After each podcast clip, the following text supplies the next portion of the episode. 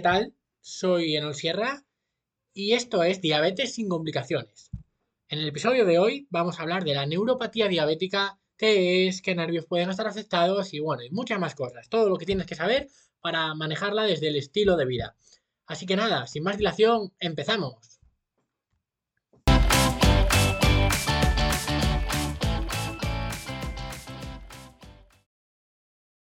Y vamos a hablar de, neuropatía diabética, ¿no? De neuropatía en general y neuropatía diabética en particular, porque, bueno, es un tema importante del que se habla poco y sobre el que muchas personas eh, se frustran y se sienten mal, incluso es un, producto de, ansiedad, ¿vale? Es un producto de, que, que causa mucha ansiedad y que entra en un bucle importante.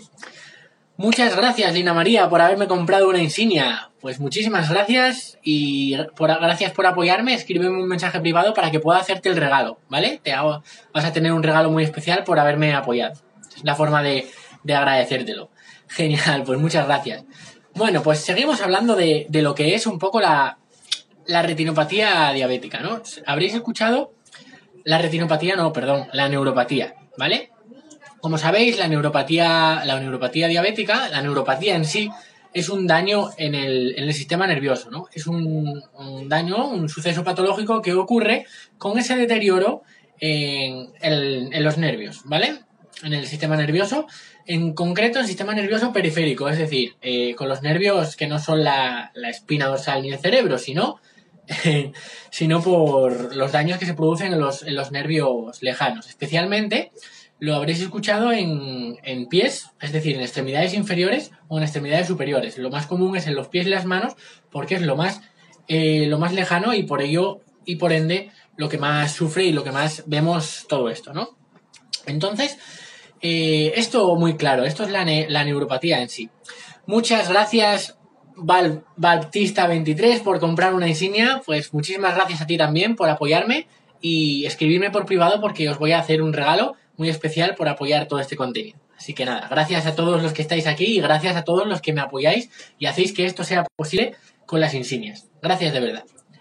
Bueno, pues sigamos. Realmente la neuropatía puede producirse por diversas cosas, ¿no? Todo lo que, lo que cause un daño en los nervios va a causar una neuropatía. Pero ¿por qué hay tanto revuelo y se habla tanto de la neuropatía diabética? Eh, ¿Qué es la neuropatía diabética? Si la hay una neuropatía normal, ¿por qué entonces hay una neuropatía que sea diabética? Bueno, pues no es más ni, más ni menos que por, porque cuando sabemos que el origen de esa neuropatía, ese daño, lo produce los altos niveles de glucosa, pues por eso se determina así. Y es tan, es tan conocido y tan escuchado que la diabetes causa una neuropatía por una razón simple. Y es la siguiente, es que sabemos que el, mal control glucémico es lo que más daño y complicaciones causa, tanto eso, en los nervios como en las venas, ¿no? Pero ¿qué sucede? Que hay un dato que es bastante escalofriante, ¿no? Que, que se lleva escuchando en diversas publicaciones ya desde hace tiempo, y es que más de la mitad de las personas que tienen diabetes, pues van a tener algún tipo de, de, de de este tipo de, complicaciones, de este daño en los, en los, nervios, ¿no? Es decir, hoy en día sabemos, está publicado, que más de la mitad de las personas con diabetes van a tener neuropatía en alguno de sus, de sus grados, ¿vale?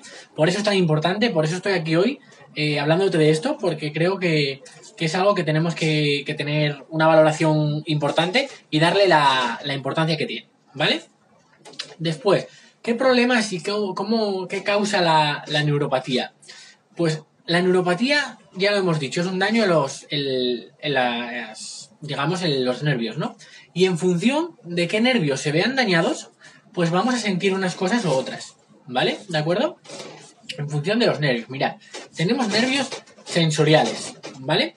¿Y cuáles son los nervios sensoriales? Pues esto es cuando empezamos a notar entumecimiento, hormigueos, falta de sensibilidad. Pues eso sería que están afectados los nervios sensoriales, ¿vale? Esto sería, por ejemplo, cuando igual estás cocinando en tu casa y, no, no, sientes bien los, los, los dedos, ¿no? Es como si tuvieras la mano dormida. Y esto es muy peligroso porque no la sientes y hay peligro de cortarte, de quemarte y de, y de liar la parda con cualquier cosa, porque al final es como si, tu, si tus dedos no fueran tuyos, no los sientes como tuyos. Si te gustaría sentir un poco esta sensación, pues solo tienes que sentarte encima de la mano un rato, crear esa obstrucción y notar cómo se te duerme la mano. Pues eso es un poco lo que le pasa a las personas que tienen afectadas estos nervios sensoriales. Es un problema y esto solo te he hablado de las manos, pero en los pies sucede lo mismo. Y en los pies tiene una problemática que, muchas veces llevamos calzado, ¿no? Tenemos la osadía de, de utilizar esas cosas, de utilizar calzado.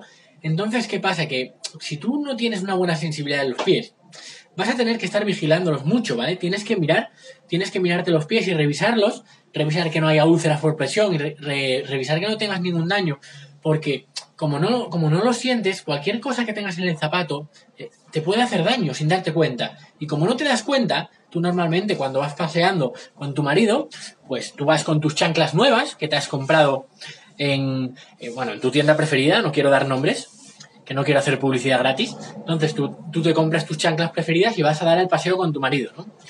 Y a, la mitad del paseo le dices a tu marido, Juan, o Alberto, o Juan Luis, como se llame, ¿no? Le dices, para, para, eh, me tengo que sentar porque es que estas chanclas me han hecho un daño horroroso. Y, coges el zapato, te, te, lo quitas y ves el daño que te ha hecho aquí, la herida, la rozadura, y entonces tú qué haces? Pues te pones otros zapatos o dejas o cambias la pisada para que no te haga tanto daño ahí. En definitiva, tomas medidas para que esa herida no siga creciendo. ¿Qué pasa cuando tenemos neuropatía y nos sucede esto? Que cualquier cosa que nos haga daño no nos damos cuenta. Y como no te das dando, y como no te das cuenta, sigues, sigues caminando, sigues caminando, te va haciendo cada vez más daño y llegas a casa con en carne viva y no te, y no, y no te das cuenta, ¿vale?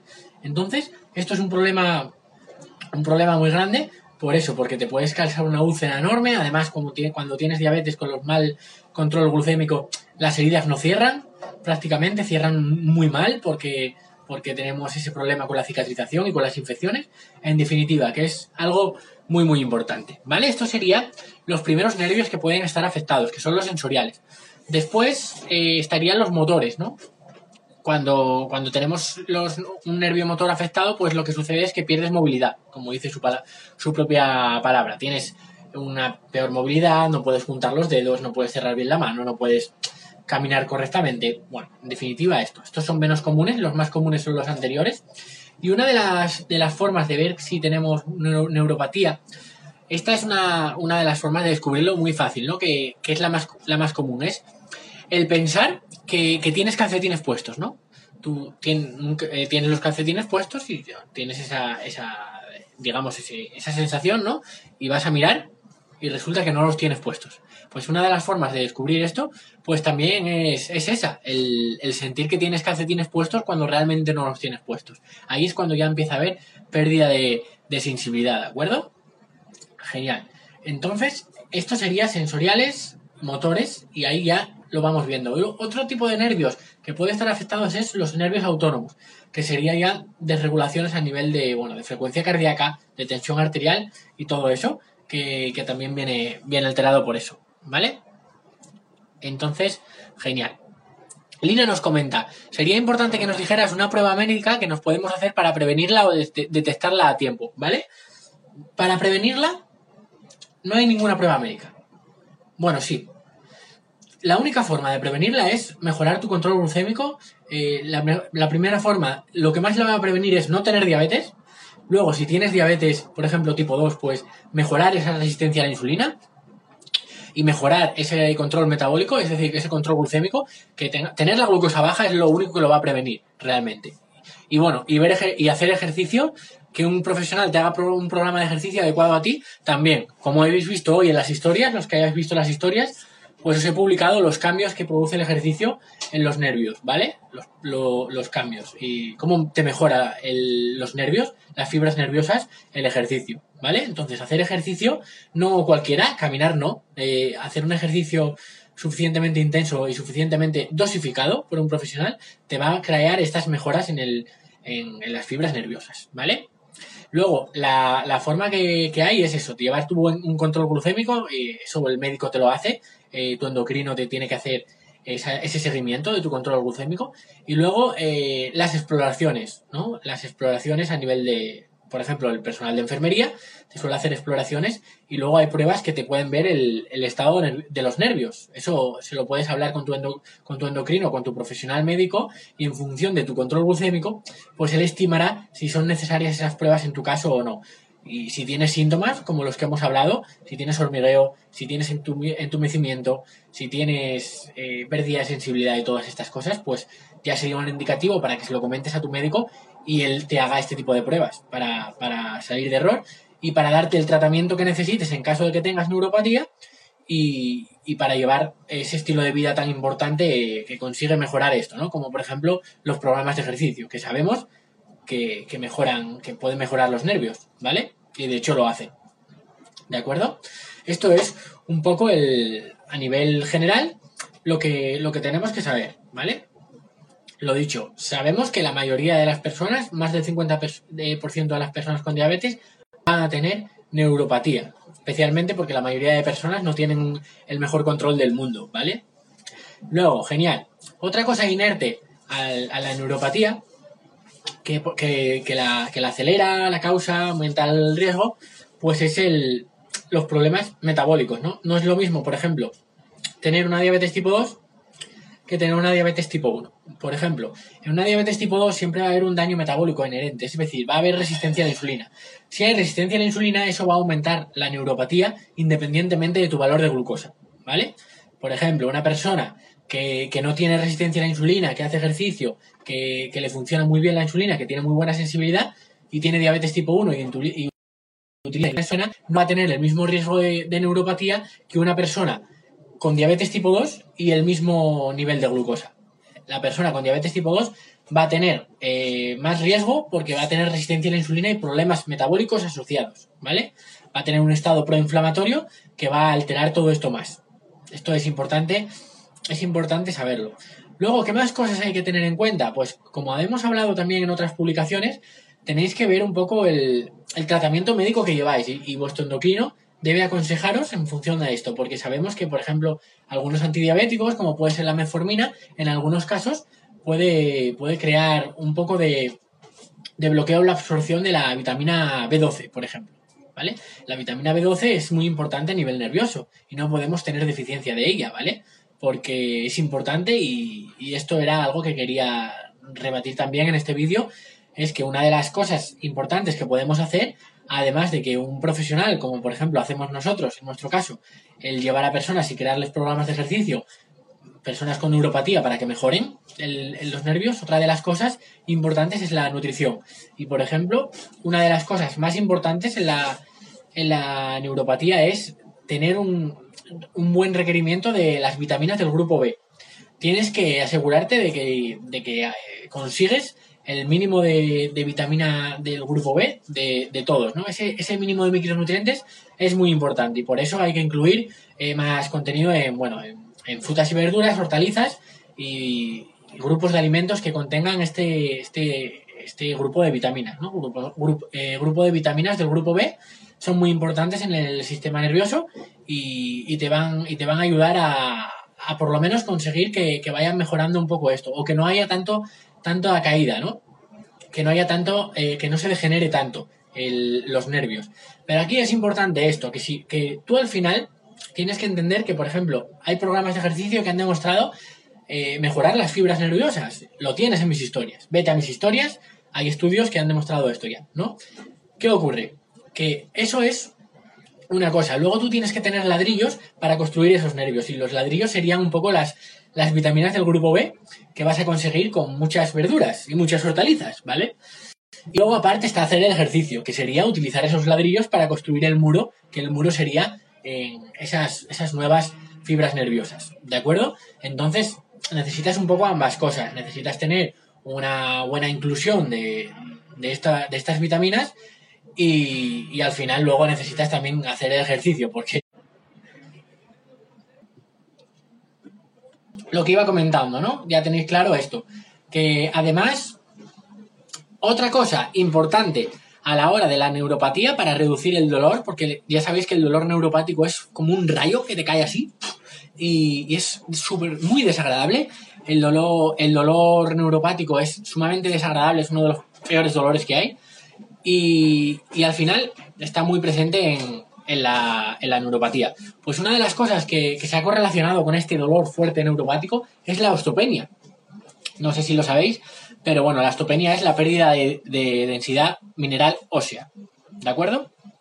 Entonces, ¿esto cómo lo evitamos? Pues con entrenamiento de fuerza y con una buena eh, nutrición, pero sobre todo el entrenamiento de fuerza es lo que crea tensiones y hace que aumente el hueso. No sé si lo sabías. Otra buena razón para hacer entrenamiento de fuerza. Si lo de controlar la glucosa mejor, tener mejor la diabetes y tener más calidad de vida no era suficiente para ti, bueno, pues que sepas que también vas a crear hueso y también te, es importante esto porque se correlaciona una menor cantidad de hueso con un mayor dolor de neuropático, ¿vale? Entonces, aquí como ves, siempre todo va a lo mismo. Matamos mil pájaros de un tiro entrenando la fuerza y comiendo mejor, llevando mejores hábitos de vida. Es la única forma que hay. ¿Vale? Entonces, que lo sepas, que el tema de la salud ósea también va a estar vinculada con, todo esto, ¿de acuerdo? Entonces es eso. También escucharéis por ahí que es cierto que las personas con diabetes tipo 2 tienen una mayor densidad ósea que, que, sus, que sus afines sin diabetes, ¿vale? Y tú dirás, bueno, la leche, tengo diabetes, pero mis huesos están mejor que una persona que no tiene diabetes. No, no he dicho eso. Sabemos que hay en la diabetes, por ejemplo, especialmente la diabetes tipo 2, uy, qué de información estoy dando hoy. en, la diabetes, en la diabetes tipo 2 sabemos que hay un, peor, peor reciclaje óseo, ¿vale? Como hay un peor reciclaje óseo, digamos que, se, recicla peor el, el óseo, las células óseas que están dañadas, ¿no? Entonces, por ende, tienes más densidad ósea pero no porque sus huesos sean mejores, sino porque hay una, un peor reciclaje. Decimos, tienes más hueso malo, ¿vale? Entonces, ¿qué pasa? Que aunque tú tengas una mayor densidad ósea, el hueso es de peor calidad, ¿vale? Y, con el ejercicio conseguimos eso. No solo conseguimos aumentar la densidad mineral ósea y que los huesos sean más fuertes y más robustos, sino que también conseguimos mejorar esa calidad ósea, no solo la densidad, ¿vale? Entonces esto es importante, quería resaltároslo y espero que, lo tengáis en cuenta para, eso, para hacer un entrenamiento de fuerza acorde a todo esto, a mejorar el, nivel neuropático y sobre todo que os dejéis llevar por un profesional que os pueda ayudar, como nosotros hacemos estos entrenamientos a personas con neuropatía. Así que eso, dejaros guiar y podéis escribirme para, que os pueda atender personalmente y ver vuestro caso, porque depende de, de, la, de vuestro contexto general, habrá que hacer unas cosas u otras, ¿vale? ¿Qué cosas hay que tener especialmente en cuenta a la hora de hacer ejercicios? Pues normalmente se recomienda mucho caminar, ¿no? ¿Y qué, y vemos? Que la neuropatía caminar puede ser un problema gordo. ¿Por qué? Porque los gestos repetitivos, como caminar, estás un paso, otro paso, otro paso, otro paso, tuk, tuk, tuk, tuk. ¿Qué pasa? Que al final, caminando, estás cayendo todo el rato en el mismo lado. Pum, pum. Y esto puede acelerar la neuropatía. Se produce más daño en los nervios ahí por estos gestos repetitivos.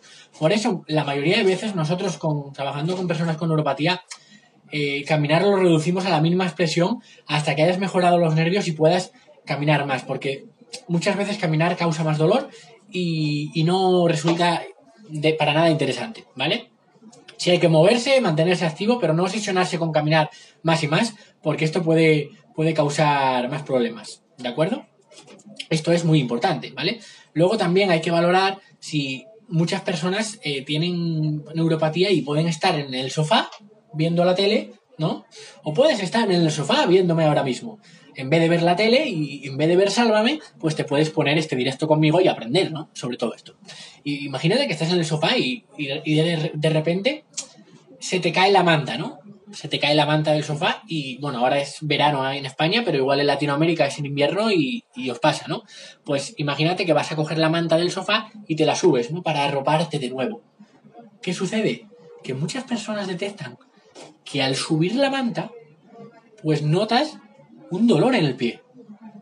Y lo normalizas y dices tú, claro, eh, me, duele un poco el pie porque me ha dado con la manta. No lo normalices, no es normal tener dolor por darte con la manta.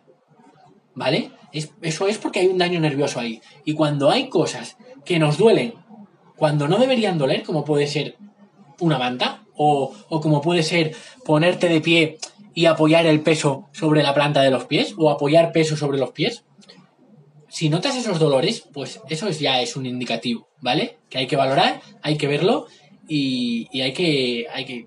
Tú tienes que decírmelo a mí, por ejemplo. Si tú eh, quieres que te hagamos un programa de ejercicio, esas cosas, por eso tenemos una reunión por llamada contigo, para ver esas cosas y ver realmente todo tu contexto, porque habrá cosas que no puedas hacer y por eso es importante un trato más personal cuando tenemos neuropatía, ¿vale?